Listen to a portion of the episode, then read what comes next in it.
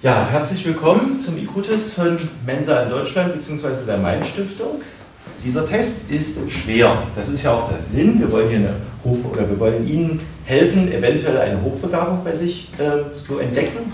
Und das heißt, wer diesen Test nur das Gefühl hat, ich habe hier irgendwie nur 50 Prozent der Aufgaben in der Zeit geschafft, nein, sie sind erstens sowieso nicht dumm, ganz wenig Leute sind dumm und sie sind auch nicht eingeschränkt intelligent, sondern wahrscheinlich durchschnittlich intelligent. Jetzt denke ich gerade, ich bin der dümmste Mensch der Welt, weil ich so viel nicht gewusst habe oder zeitlich nicht geschafft habe. War schon, ich fühle mich, als hätte ich mein Gehirn richtig, richtig ausgewrungen. Ich würde jetzt gerne ein Schläfchen machen. Meine Challenge. Ein Podcast von MDR Wissen. Tag, ich bin Daniela und ich bin immer ganz gut in der Schule gewesen, ohne dass ich viel dafür tun musste. Ich habe studiert, ich moderiere einen Wissenschaftspodcast, hallo. Aber das ist irgendwie nur die eine Seite, ja? Denn manchmal bin ich auch echt einfach so richtig dumm. Zum Beispiel einmal, da saß ich mit meinem Papa, als ich noch zu Hause bei meinen Eltern gewohnt habe, saß ich mit meinem Papa im Wohnzimmer. Er hat Fernsehen geguckt, ich habe ein Kreuzworträtsel gemacht. Und ich saß da und habe gerätselt und gerätselt und sag irgendwann so, ey Papa, kannst du mir mal helfen? Ich komme hier nicht drauf. Heimrechner mit zwei Buchstaben, der zweite ist ein C. Und mein Vater guckte mich damals nur so an und sagte so, oh Gott, warum haben wir dich eigentlich zur Schule geschickt? Das hat ja überhaupt nichts gebracht. Das ist jetzt nur ein kleines Beispiel, aber ich hatte schon so oft solche Situationen, wo ich dachte, ey, wie sehr kann man eigentlich auf dem Schlauch stehen? Was ist mit meinem Gehirn los? Bin ich schlau? Bin ich dumm? Bin ich irgendwas dazwischen? Ich habe mich da nie näher mit beschäftigt, vielleicht auch, weil ich es gar nicht so genau wissen will. Eben wegen dieser diffusen Angst, was da rauskommen könnte. Ich muss zum Beispiel die ganze Zeit an diese eine Szene denken in Forrest Gump, dem Film. Kennt ihr bestimmt. Hast du gehört, was ich gesagt habe, Forrest? Du bist genauso wie alle anderen Menschen auch. Du bist nicht anders als die anderen. Ihr Sohn ist anders, Mrs. Gump. Sein Intelligenzquotient beträgt 75. Nun ja, kein Mensch ist wie der andere, Mr. Hancock anders als die anderen, weniger intelligent als der Durchschnitt. Das will man nicht sein, oder? Kennt ihr dieses blöde Gefühl, dass ihr der Trottel in der Runde seid? Alle um euch rum sind irgendwie smarter, cleverer, intelligenter. Das würde mich mal interessieren, wie es euch damit geht. Schreibt mir gerne an challenge.mdr.de. Ja, aber dieser Podcast hier, der heißt ja nicht umsonst meine Challenge. Trotz aller Angst will ich jetzt nämlich Gewissheit und stelle mich dem ultimativen IQ-Check. Ich mache nämlich mit beim Intelligenztest von Mensa, diesem äh, hochbegabten Verein. Die nehmen nur Leute mit einem IQ von mindestens 130. Das ist, glaube ich, schon sehr, sehr selten, dass ein Mensch das hat. Diese 130 werde ich, glaube ich, auch nicht schaffen, aber ich möchte halt mal gucken, wo ich stehe und ich möchte natürlich ein gutes Ergebnis hinkriegen, damit ich am Ende halt nicht dumm dastehe. Und dazu muss ich natürlich erstmal wissen, was ist das überhaupt genau, was da gemessen wird bei einem Intelligenztest? Ja klar, Intelligenz, aber was ist denn das? Der, der Hintergrund ist eigentlich der, dass wenn Sie unterschiedlichste kognitive Leistungsaufgaben Personen geben, dann ähm, ist eine Person, die in einer Art von Aufgabe gut ist, auch in den anderen Aufgaben gut. Das ist sozusagen der empirische Befund. Also das heißt, in unterschiedlichen Aufgaben, wenn man da er Stärken hat, dann findet er auch in anderen solchen Arten von Aufgaben Stärken. Das ist Stefan Schmugle, der ist äh, Professor für Persönlichkeitspsychologie und psychologische Diagnostik an der Uni Leipzig. Und die Idee ist, alles, was diesen Aufgaben gemeinsam ist, das ist so allgemeine Intelligenz. Deswegen spricht man auch ganz häufig in der Literatur von einem G-Faktor der Intelligenz als General Factor. Nun gibt es ja diesen äh, Intelligenzquotienten, diesen Messwert, also der Versuch, Intelligenz eines Menschen messbar zu machen. Erstmal äh, Ihre Einschätzung, ist das überhaupt ein verlässlicher Wert? Kann man die Intelligenz eines Menschen auf eine Zahl runterbrechen? Das liegt natürlich daran, was Sie für einen Test verwenden. Von der Idee her, warum man es auf eine Zahl runterbrechen kann, ist genau das, was ich vorher gesagt habe, ist, dass verschiedenste Aufgabenarten miteinander korrelieren, also zu ähnlichen Ergebnissen führen. Und genau das ist auch der Hintergrund, warum man eine Zahl verwenden kann. Stellen Sie sich vor, es gäbe da jetzt fünf verschiedene Aufgabentypen und jeweils unterschiedlich. Man kann gut in einem einen sein und schlecht in einem anderen dann müssten Sie auch fünf verschiedene Werte haben. Aber das Besondere jetzt, was sich in allen Untersuchungen immer wieder verlässlich gezeigt hat, ist, dass es ein Faktor ist, eine Dimension und das ist auch die Begründung, warum Sie einen Wert verwenden können. Ob dieser Wert aber nun valide ist, würden wir in der Wissenschaft sagen, das heißt tatsächlich auch eine Intelligenz erfasst, tatsächlich ähm, ein Maß für Intelligenz ist, das hängt natürlich ab, was für einen Test Sie verwenden. Äh, wenn das jetzt irgendwie ein Test bestehend aus zehn Aufgaben ist, die nicht wirklich überzeugend sind, bekommen Sie am Ende natürlich einen Wert heraus, der sagt Ihnen gar nichts.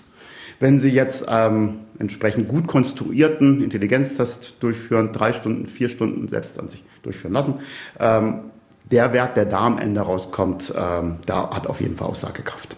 Gibt es eine Art Durchschnitts-IQ für Deutschland? Wie ist denn der durchschnittliche IQ oder was wäre denn ein Wert, den ich erreichen müsste, damit da gesagt wird, ja, Daniela, du bist irgendwie im Soll sozusagen? Das ist ein IQ von 100. Das ist nämlich genauso definiert. Also man nimmt, also macht man das typischerweise, nimmt eine repräsentative Normierungsstichprobe. Also das heißt einfach eine repräsentative Stichprobe der Bevölkerung von Deutschland, führt diesen Intelligenztest durch und der durchschnittliche Wert, der dort erreicht wird, das ist IQ von 100. So ist es definiert. Und was gibt's dann für Spielraum? Also gibt's auch Leute, die haben einen IQ von 2 oder 200? Also was sind so die, die Ampli was ist die Amplitude sozusagen? Ja, sehr gute Frage. Ähm, das ist, eine Standardabweichung ist 15 beim IQ. Das bedeutet 115 ist eine Standardabweichung über dem Durchschnitt, 85 ist eine Standardabweichung drunter. Da Intelligenz einigermaßen normal verteilt ist, kann man auch etwa sagen, wie viele das sind. Äh, das bedeutet, zwischen minus einer Standardabweichung und plus einer Standardabweichung liegen etwa 68 Prozent der Bevölkerung. Das heißt, das ist, wäre, würde man so sagen, das wäre ein Durchschnittsbereich, dem Großteil der Bevölkerung liegt. Über 115 ist dann schon ziemlich hoch, unter 85 schon eher niedrig. Von Hochbegabung spricht man ab einem IQ von 130. Das ist natürlich eine sehr, sehr kleine Stichprobe dann nur. Das sind etwa zwei Prozent der Teilnehmer, die so einen Wert erreichen. Ich habe Stefan Schmugler auch gefragt, ob ich meine Intelligenz denn steigern kann oder ob das quasi von vornherein einfach genetisch schon feststeht, wie intelligent ich bin. Und er hat gesagt, es ist beides. Ein Großteil unserer Intelligenz ist angeboren, aber Studien haben halt gezeigt, dass längere Schulbildung zum Beispiel hilft, den IQ zu steigern. Gut, der Zug ist bei mir jetzt abgefahren, Schule ist halt rum bei mir. Kann ich denn trotzdem irgendwas machen? Ja, und da hilft natürlich das Internet. Das hält nämlich einen ganzen Haufen an Tipps parat, wie man seinen IQ steigern kann.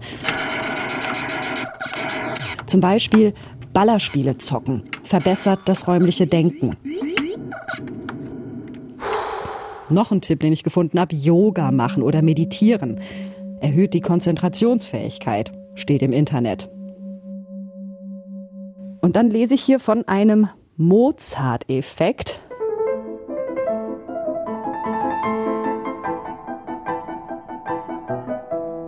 Der Mozart-Effekt sagt, wenn man beim Lernen oder auch beim IQ-Test selbst Musik von Mozart hört, kriegt man ein besseres Ergebnis.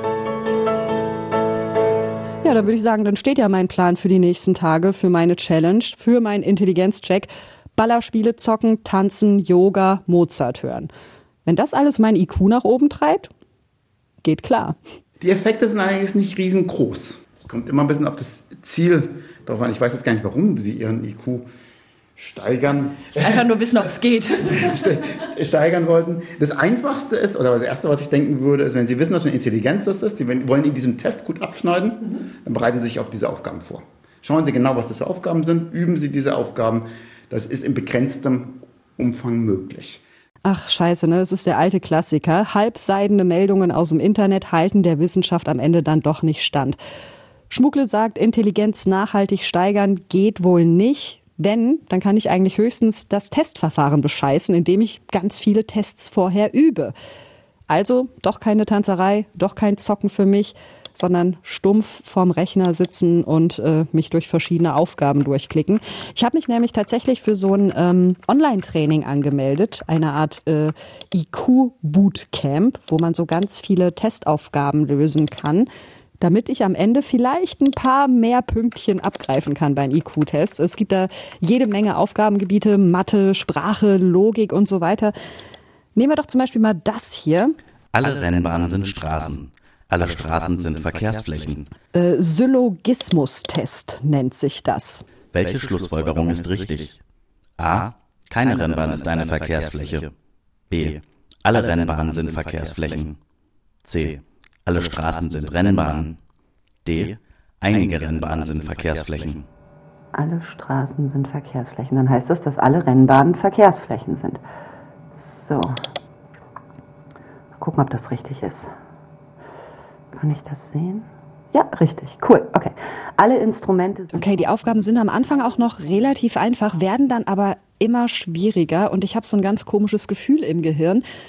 Das kann ich auch nur ganz schlecht in Worte fassen. Es ist ähm, so ein Anstrengungsgefühl, ja. Also wie wenn man beim Sport irgendwelche Muskeln benutzt, von denen man gar nicht wusste, dass sie da sind oder die man sonst nicht wahrnimmt. Aber vielleicht ist das ja ein gutes Zeichen, dass ich mir hier gerade so einen Muskelkater im Gehirn drauf schaffe und dadurch vielleicht halt irgendwelche neuen Pfade in meinem Kopf bilde. Was auch noch interessant ist, was ich nicht erzählt habe, fällt mir auch noch gerade an, was immer noch ganz witzig ist, äh, ist der sogenannte Flynn-Effekt. Der, der Flynn-Effekt, benannt nach einem neuseeländischen Professor namens James äh, Flynn. Hat man festgestellt, konnte man feststellen, dass die durchschnittlichen Intelligenzleistungen in Intelligenztests extrem angestiegen sind äh, im Laufe des, vor allem des 20. Jahrhunderts. Und wir sprechen dabei um richtig substanzielle Anstiege von wahrscheinlich deutlich mehr als einer Standardabweichung. Ja, schlechte Nachricht gibt's allerdings auch. Der Flynn-Effekt ist inzwischen offenbar am Limit angekommen. Der IQ der Gesellschaft steigt nämlich inzwischen nicht mehr weiter. Und Wissenschaftler sind sich noch uneins, woran das liegen könnte und wie die Entwicklung weitergeht. Ob das jetzt quasi einfach so bleibt auf einem Plateau oder ob er vielleicht wieder zurückgeht. Und nach möglichen Gründen dafür wird natürlich auch gesucht. Äh, ein Ansatz ist, Umwelteinflüsse, also Gifte in Verpackungsmaterialien und dergleichen. Und ein anderer Ansatz ist, dass wir weniger fokussiert denken können durch die Digitalisierung, durch das Internet zum Beispiel.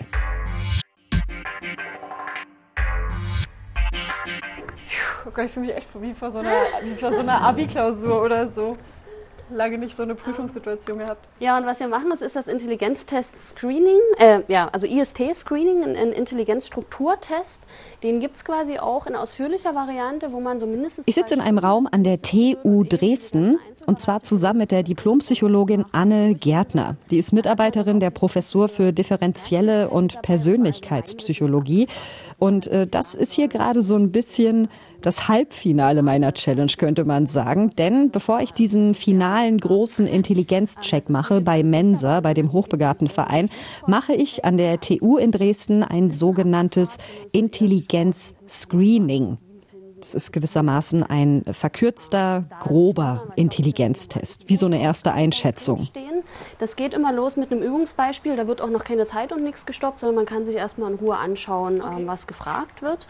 Das sind, wie gesagt, drei Teile. Das heißt, es gibt einen verbalen Teil, da geht es so um Analogien zwischen Wörtern, den numerischen So, und bevor ich zum ersten Mal in meinem Leben austeste, wie intelligent ich denn nun bin, muss ich erstmal ein paar Infos angeben. Und hier können Sie dann erstmal in Ruhe ausfüllen. Ähm, Name, Alter, Geschlecht, Schulabschluss. Das ist was für diese Normstichprobe, die Professor Strobel angesprochen hatte, weil das Ergebnis am Ende ja in Beziehung gesetzt wird zu einer Vergleichsstichprobe. Das heißt, man vergleicht. Das ist tatsächlich voll das wichtige Learning. Wusste ich überhaupt nicht, dass dieser IQ keine äh, global gültige Zahl in dem Sinne ist, sondern dass eben dieser IQ sich immer bezieht auf eine Vergleichsgruppe. Also gültig ist er natürlich schon, aber er wird eben erhoben, indem geguckt wird, wie schneiden denn andere Menschen aus dieser Gruppe ab? In meinem Fall, wie schneiden denn Frauen Anfang 30 mit Abitur ab? So wird das dann irgendwie verglichen und daraus wird dann diese Zahl abgeleitet. Wusste ich überhaupt nicht. Ja, und dann geht's los mit dem Screening. Ich kann mir vor jedem Aufgabenblock immer ein Beispiel angucken, kann dann nachfragen, falls ich irgendwas nicht verstehe. Und wenn ich soweit bin, dann darf ich umblättern in dem Testheft und Anne Gärtner startet die Zeit. Es läuft ja immer ein Countdown. Jeder Aufgabenblock hat eine bestimmte Zeit vorgegeben, die ich habe, um die Aufgaben zu lösen. Am Anfang geht es um Wörter, die zueinander in Beziehung stehen. Also äh, zum Beispiel Flut verhält sich zu Damm wie Regen zu. A. Pfütze, B. Wolke, C. Regentonne, D. Schirm oder E. Wasserrad. So, ach je. Ja, und ich merke richtig, dass ich während dieses Tests wie in so einem Tunnel bin, also so richtig versunken. Mal läuft's gut, mal ist es easy. Manchmal hänge ich aber auch richtig und merke, wie ich mein Gehirn anstrengen muss. Und ich habe überhaupt kein Zeitgefühl mehr. Ich weiß nur, dass ich mich beeilen muss. Die Zeit ist nämlich knapp bemessen.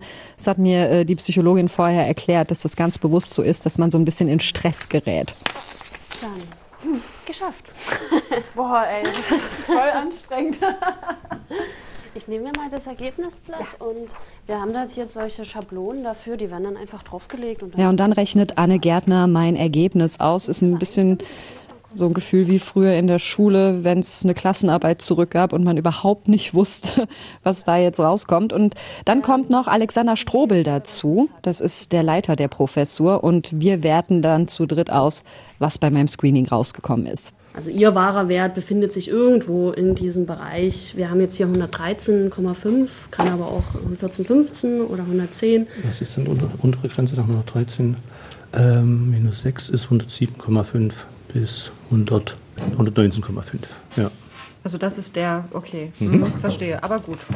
Dann habe ich aber schon mal so einen groben Richtwert, in dem ich, in dem sich mein IQ, der dann bei einem ausführlichen Test rauskäme, an einem bestimmten Tag natürlich und so weiter, Naja. sehr wahrscheinlich bewegen würde. Ähm, äh, auch das ist nur bedingt richtig. Also in der Größenordnung vielleicht schon, aber das hängt auch davon ab, wie schwer der Test jetzt ist. Ähm, denn wenn äh, jetzt die Aufgaben relativ einfach sind, was man ja jetzt daran sieht, dass Sie jetzt hier ähm, 17, 18, 17 von 20 jeweils geschafft haben, also fast alles, ähm, dann äh, deutet das darauf hin, dass äh, Sie entweder sehr, sehr ähm, gut sind in den Aufgaben oder dass der Test vielleicht nicht so, nicht so sehr schwer war. Und das muss man halt immer mit bedenken, wenn jetzt jemand ankommt und sagt, ich, hab, ich bin überdurchschnittlich intelligent, äh, womit wurde das denn überhaupt festgestellt, mit welchem Testverfahren, relativ zu welcher Vergleichsstichprobe? Man könnte ja zum Beispiel mal gucken, verglichen mit, den, äh, mit der Allgemeinbevölkerung. Das ist dann ein IQ-Wert von ähm, 124. Das klingt viel besser. Können wir nicht das nehmen?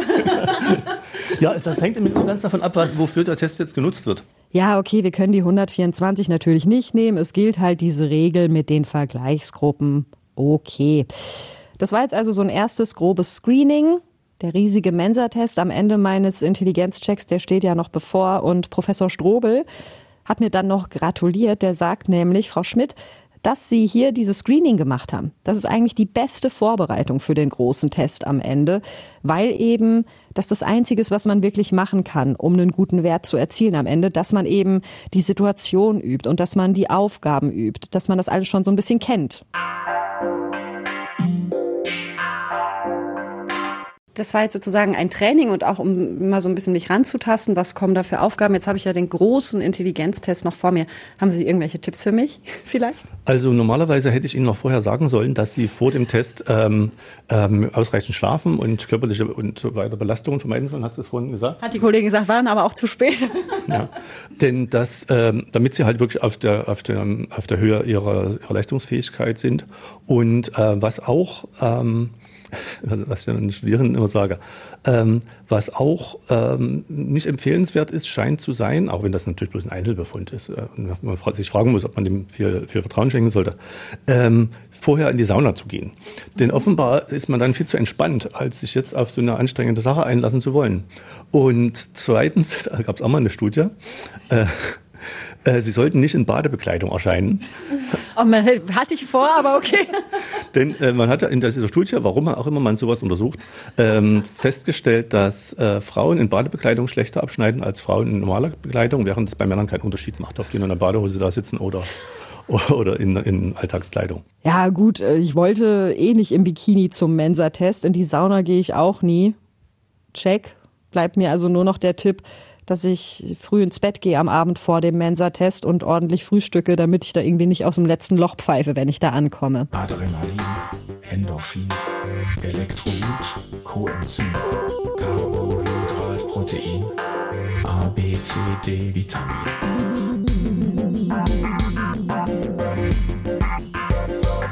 Ja, dieser Mensa-Test. Ich äh, habe da echt so ein bisschen Respekt vor im Vorhinein, denn ich will gerne ein gutes Ergebnis kriegen. Ich habe nämlich das Gefühl, dass Intelligenz in der Gesellschaft immer mehr geschätzt wird. Ja, also ich meine, ja klar, Intelligente haben mehr Erfolg im Job, haben dadurch mehr Geld. Aber ich glaube auch, dass es irgendwie auf das Sozialleben zutrifft, dass der IQ da eine Rolle spielt. Also jetzt mal ganz oberflächlich. Wenn da ein Typ sitzt und Heidegger liest, dann finde ich den sehr wahrscheinlich attraktiver, als wenn er da sitzen würde und im Playboy blättern würde, ja. Und ich glaube auch, dass es nicht nur mir so geht. Auf Tinder zum Beispiel, so eine Dating-Plattform, da schreiben jetzt ständig alle in ihr Profil, ich bin sapiosexuell. Das heißt so viel wie nicht körperliche Attraktivität tönt mich an, sondern Intelligenz tönt mich an. Aber die praktische Erfahrung zeigt, das nur so als kleiner Tipp am Rande, die Menschen, die das in ihr Profil schreiben, sind meistens die größten Idioten, die sich für mega schlau halten und es aber gar nicht sind. Diese geile, dreckige Lache, die ich während des kompletten Interviews übelst gefeiert habe, die gehört zu Annegret Wolf. Psychologin aus Halle und die sagt halt Daniela, ja, du hast jetzt diese Zahl und du kriegst noch mal eine genauere Zahl beim Mensa-Test am Ende deiner Challenge, aber häng diese eine Zahl um Himmels Willen nicht zu hoch. Da fallen natürlich auch Dinge nicht rein, wie zum Beispiel, wie wir in unserem Alltag vielleicht auch mit Problemen umgehen können, ob wir unsere Steuererklärung machen können. Ähm, oder bei Ihnen jetzt im Job ist es natürlich auch wichtig, Sie, Sie müssen ja ein Gefühl dafür haben, was die Leute hören wollen, ne? Also was die vielleicht auch denken, wenn sie, wenn sie ein Thema hören, was sie ähm, vielleicht auch erwarten. Und das sind ganz andere Intelligenzen, die in so einem Test eigentlich gar nicht mit erfasst werden. Also ich bringe hier als Beispiel auch bei meinen Studenten immer gern Sheldon Cooper aus The Big Bang Theory. Ähm, unbestreitbar, der ist hochintelligent. Aber wenn wir jetzt mal so die sozialen Beziehungen angucken, so auch Romantik, Liebe, äh, ist ein bisschen schwieriger, ne? Aber auch das ist natürlich eine Form von Intelligenz, dass wir Verhalten lesen können, dass wir Emotionen deuten können, auch bei uns selber und dass wir so unsere sozialen Beziehungen und so ein bisschen die gesellschaftlichen Spielregeln quasi ähm, auch erkennen und anwenden können. Und das wird halt in solchen Tests häufig gar nicht erfragt.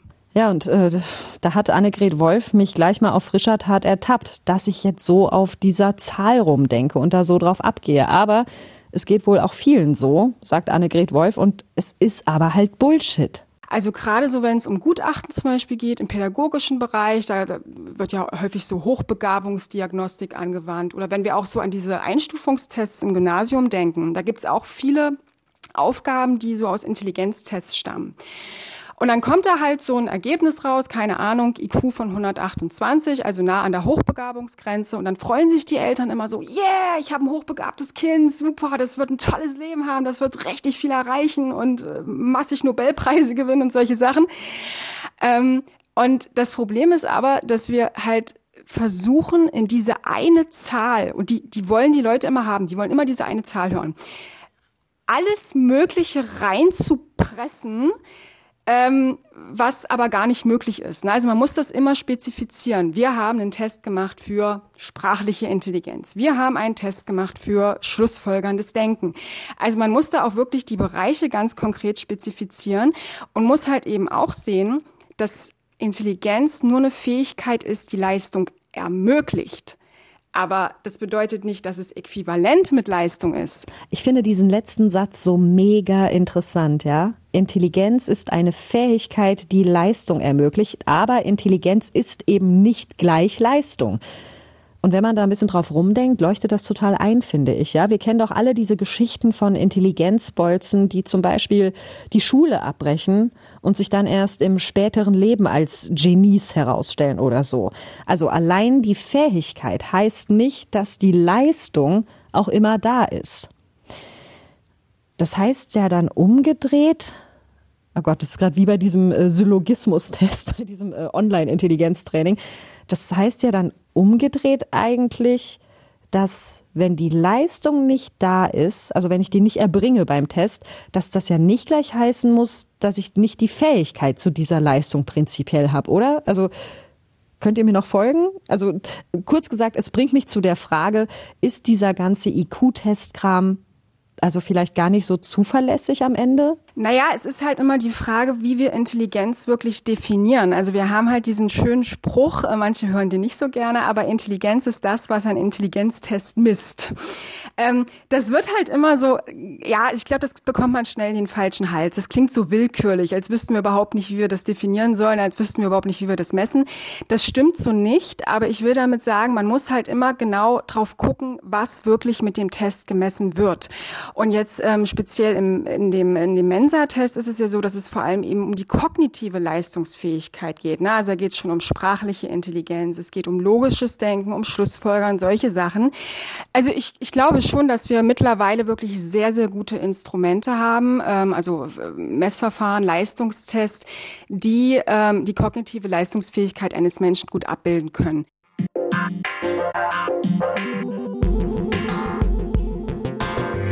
Der große Tag ist da, die Anspannung wächst. Ich sitze im Zug nach Dresden, meine Knie zittern.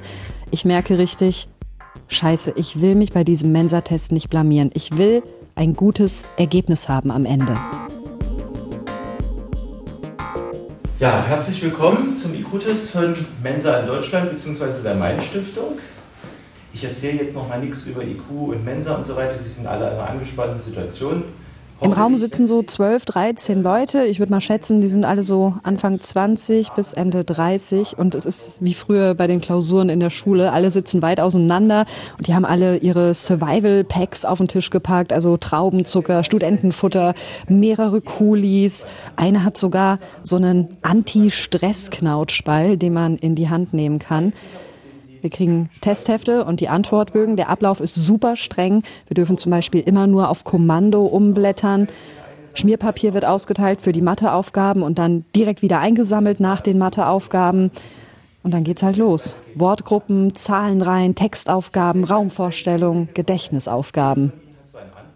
Prägen Sie sich die folgenden Reihen aus Namen, Zahlen, Eigenschaften und Ländern ein.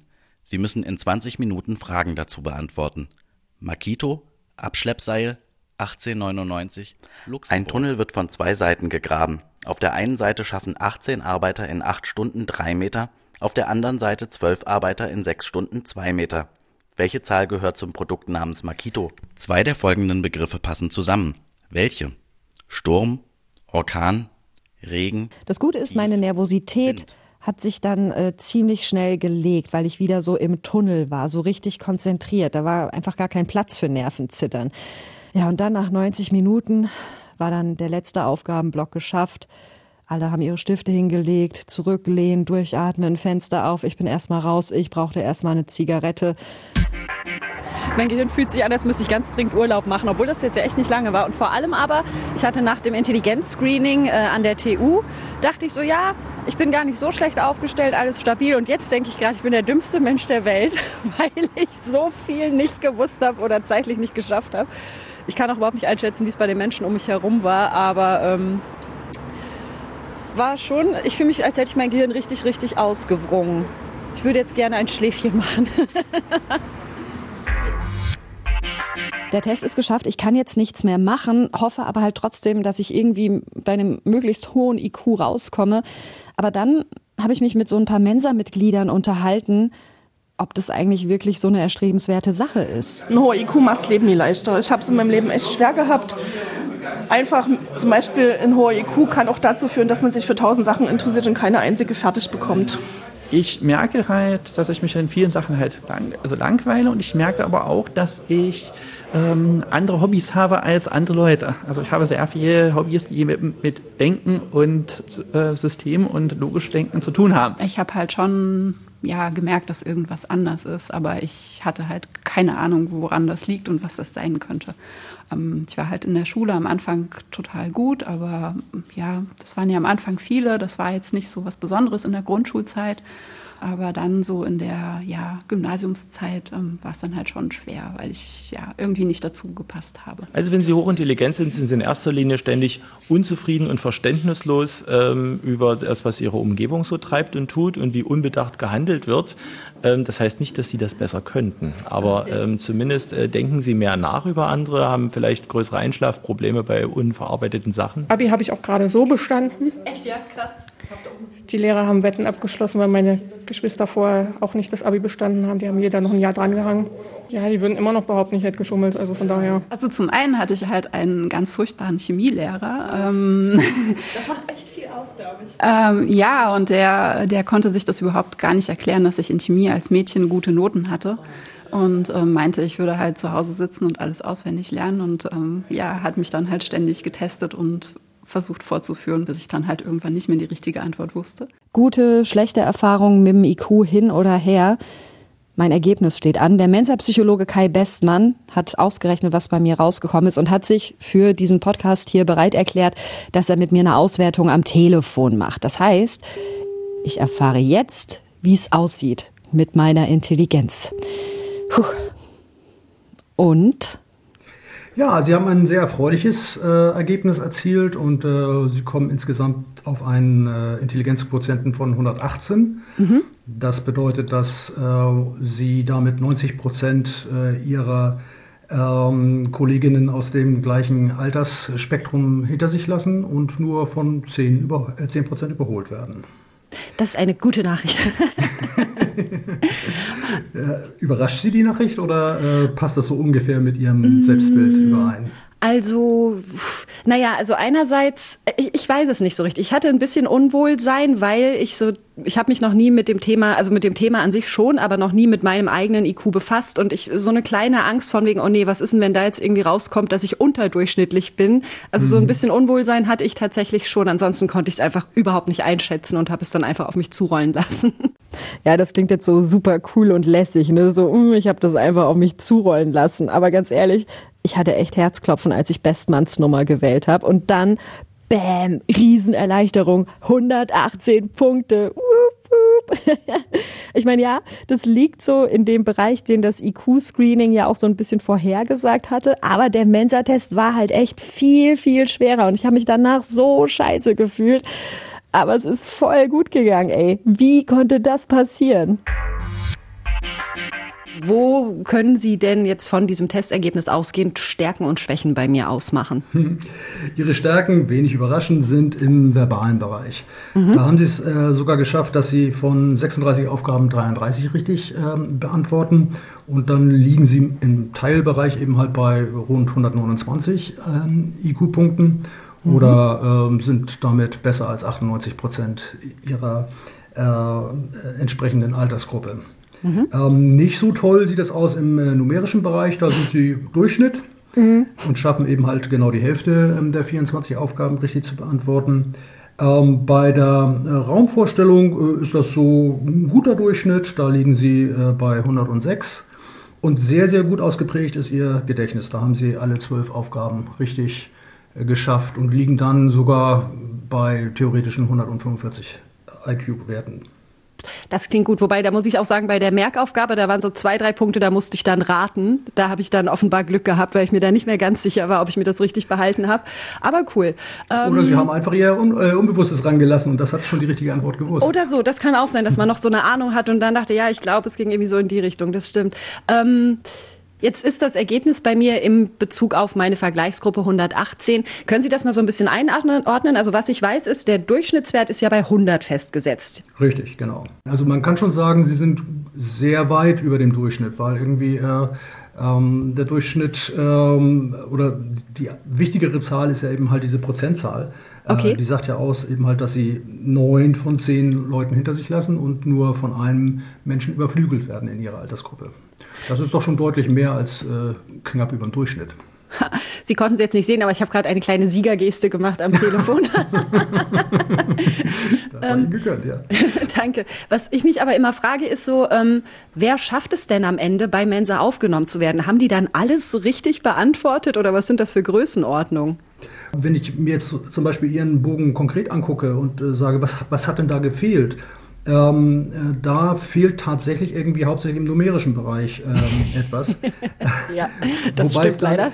Wobei es da eine, eine, äh, Überraschung insofern gibt, als dass sie zum Beispiel bei den praktischen Rechenaufgaben ähm, ihre Punkte tatsächlich bei den schwereren Aufgaben äh, geholt haben und nicht bei den leichten.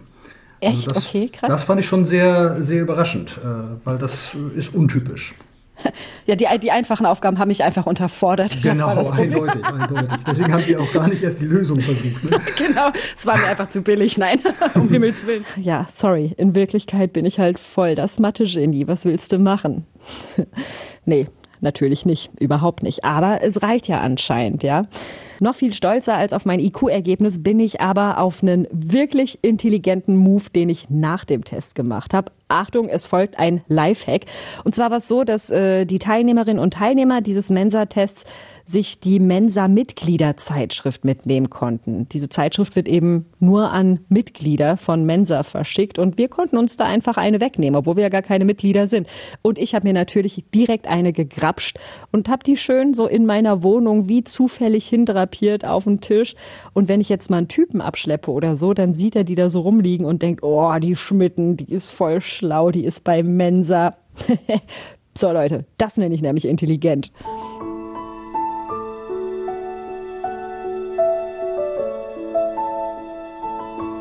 Dieser Forrest Gump-Moment von wegen, ach, Daniela, du bist anders als die anderen, du bist unterm Durchschnitt, der ist mir also zum Glück erspart geblieben. Aber was mir aufgefallen ist, wenn man diesen Film zu Ende guckt, Forrest Gump hat ja am Ende ein glückliches und ereignisreiches Leben, ja? Obwohl er einen niedrigen IQ hat. Ist ja vielleicht ganz gut, das auch mal auf dem Schirm zu haben, die Moral dieses Films. Ich habe mich jetzt hier jedenfalls ganz schön nackig gemacht. Mein IQ ist in der Welt und bitte denkt nicht, dass ich angebe oder so, ja, aber ganz ehrlich, ein bisschen stolz bin ich schon, obwohl es einfach nur eine beschissene Zahl ist und sich in meinem Leben ja nichts ändert dadurch. Vielleicht bin ich auch einfach froh, dass ich diese Challenge jetzt geschafft habe. Ich weiß jetzt, wie intelligent ich bin und ihr wisst's auch.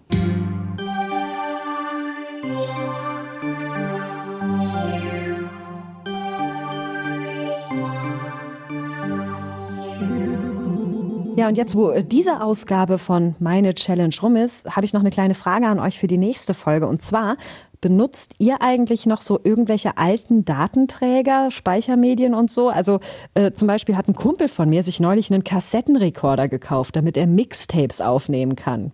Ey, Kassette hatte ich das letzte Mal in der Hand, da war ich irgendwie ein kleines Kind, ja. Oder auch ähm, Schallplatten, ja.